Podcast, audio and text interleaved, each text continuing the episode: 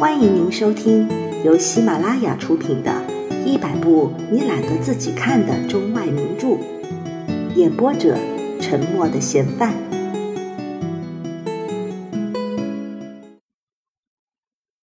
保护人，纳昂马蒂做梦也没想到自己能有这样一种好运气。他是外省的一个直达利的儿子，也和其他人一样。在巴黎学习法律，他在形形色色的啤酒馆里结识了大杯喝啤酒、高谈政治的大学生，与他们成了朋友。他对他们欣赏不已，总是追逐着他们从这家咖啡馆跑到另一家啤酒馆。如果他手里有点钱，还会替他们付款。不久，他成为律师，接了一个案件。但是在辩护时败诉了。某天早上，他看报时得知，自己的旧同学中有一个刚刚当选了众议院议员，于是他又成为旧同学的忠实走狗了，专门跑腿，做着招之即来的差事。但是由于议院里的正潮，这个众议员居然做了阁员。半年以后。纳昂马蒂就做了平政院平事。开始，他有些得意忘形，非常希望旁人一见到他就能猜出他的地位。为了显摆自己，他总是到街上到处闲逛。有时候，他到商店里去买点东西，到报亭子里买张报，或者在街上叫一辆马车。即使谈到各种毫无意义的事情，他也想办法告诉他所遇到的人：“我是平政院平事。”随后，他自恋般的臆想到被人需要的良好感觉，他要去保护旁人。他把保护旁人看作是他威望的体现，是他职业上的要求，是他的义务。无论遇到任何情形和对于任何人，他都用一种无限宽广的姿态献出他的力量。在街上遇到面熟的人，他总主动眉开眼笑地走过去与他们握手寒暄。不等旁人说话，他就高声说：“我现在做了平政院平事，我很愿意给您提供帮忙。如果我对您能有点用。”千万不必客气啊！有什么事情尽管告诉我，我一定会想办法的。于是，他就和遇到的朋友到咖啡馆里去借些笔墨纸张。他说道：“只要给我一张纸，那是写介绍信用的。谢谢啊。”他写了很多介绍信，每天十封到五十封不等。都是在巴黎闹市区那些比较有名的大咖啡馆里写的。法兰西共和国的官吏，从预审推事数到阁员，他都已经写过信了。他总是觉得自己特别幸运。一天早上，他正从自己家里赶去平政院，忽然下起了雨。他很想叫辆马车，但是却始终没有叫到。他一直冒雨在街上走，雨越下越大，雨水都漫到了人行道上。于是马蒂先生不得不跑到一所住宅大门下面去躲雨。那里已经躲着一个白头发的老神父。在做平事之前，他是不喜欢神父的。可自从一个神父毕恭毕敬地请教他一件事情以后，他现在特别尊重这种人了。那雨越下越大，逼得他们两个人一直走到那所住宅看门人的屋里去躲。为了避免泥水溅到他们身上，他们靠得很近。为了彰显自己，马蒂先生急于说话。他高声说道：“今天可真是个恶劣的天气啊！”那老神父欠一欠他的身子，回答说：“哦，是的，先生。对一个准备到巴黎住几天的人来说，真是不妙啊。”啊，您可是从外省来的吗？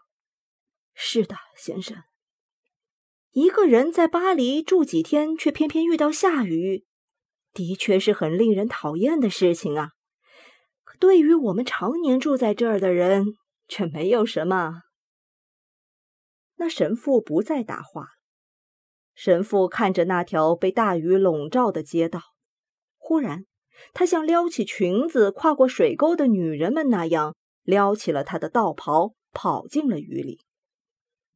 马蒂先生看他要走，大喊道：“哎，雨水会淋湿你的全身的！再等一会儿，等雨停了再走吧。”那人停住脚步，说道：“不了，我很忙，我还有一个重要的约会。”马蒂先生仿佛很不乐意他这样早早的就走了。但是雨太大了，您是要去哪儿呢？神父露出了犹豫的神色，随后说：“我到旧王宫附近去一趟。既然是这样，神父，假如您愿意，我这儿有一把伞，我们一起走吧。我是平镇院的平氏啊。”神父抬起头来看看他，说：“谢谢你，我很愿意。”于是。马蒂先生弯着他的胳膊，两个人一起走了。马蒂先生带着他，遮护着他，告诉他：“小心，这里有水。哎，要注意马车轮子，它会溅得您从头到脚都是泥浆的。嘿，也要留意别人的伞，那伞骨子是世上最危险的东西了，尤其是女人最让人受不了，她们一点也不小心。”无论是雨天还是晴天，永远把他们的闪骨子从你对面戳过来。唉，他们从不对准自己的身子，以为这市区就是属于他们的。他们统辖着街面和人行道。依我个人看来啊，他们真是没有教养啊！哈哈哈。说完，马蒂先生开始大笑起来。神父没有回答，他自己走着，身子向前略弯着。仔细挑那些可以走的地方下脚，以防他的衣服和鞋子沾上泥水。接着，马蒂先生又说：“您到巴黎来一定是散心的吧？”对方回答：“不，我要办一件正经事情。”“哦，有那么重要吗？那我能帮上您的忙吗？如果可以，我很愿意。”神父听了，慢吞吞地说：“唉，是一件私事，一件小麻烦，您不会感兴趣的。是一件一件有关宗教行政的内部秩序的事情。”马蒂先生可着急了。但是那些事正是归平政院管的。既然如此，请您吩咐我吧。是的，先生，我也是到凭证院去。真巧啊，我要去见坎贝尔先生和沙里先生。听到此话，马蒂先生突然停住了他的脚步。哈，太巧了哈！这些人是我的最好的几个朋友和同事了，他们都是非常可爱的人。我这就写信告诉他们，和他们说明您的情况。神父向他道了谢，说了无数感谢的话。马蒂先生乐得快要发狂了。唉，您真是遇到了一种绝好的运气啊！您会发现，由于我的介绍，您的事情会办得非常顺利的，没有任何障碍。就这样，他们一同到了凭证院。马蒂先生把神父引上楼，到了自己的办公室里。请他坐在火炉前面的一张椅子上，随后自己也在桌子跟前坐下，拿起笔开始写起来。请允许我以最诚挚的情感向您介绍一位最尊贵、最能干的神父。他停下了笔，问道：“请问您怎么称呼啊？”塞舌尔。马蒂先生继续写道：“塞舌尔先生，今有小事劳烦，我幸得此便，向足下。”最后，他加上几句客气话，算是结束语。他一连写了好几封信，一起交给这个神父。对方在说了无数感激的话后就走了。马蒂先生把公事办完，就回自己家去了。夜里，他感觉自己睡得很香甜。第二天，他愉快地起了床，拿起报纸来看。他打开的第一份报纸是法国激进派的日报。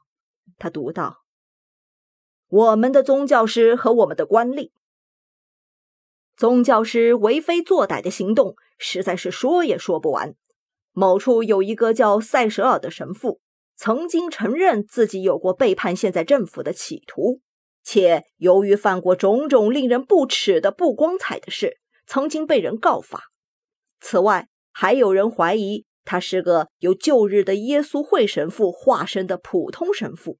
某主教。更因为他有某种被人认为是不明用心的动机，免了他的职，召他到巴黎来检查他的人品。岂知塞舌尔找到了一个姓马蒂的平政院平士做他的热心辩护者。这辩护者无知地为这个身为道袍的坏人写了好些极有力量的介绍信给共和国的一些执政者和他的同事。现在。我们特地指出这个人无法被容忍的作风，声望内阁注意。马蒂先生一下子就跳起来，穿好自己的衣服，以最快的速度跑到他的同事家里，对他说：“哎，快把那傻瓜的介绍信给我！哎呀，我真是要发疯了。”接着，马蒂先生更加慌张起来了，紧张的张着嘴说：“事情不是那样的。”请您想想吧，当时我上当了呀！那家伙的神色很像正派人，是他骗了我，他用卑鄙的手段欺骗了我。我恳求您一定要严厉惩处他。我这就写封信。如果要惩罚他，应当给谁写信？请您快告诉我吧。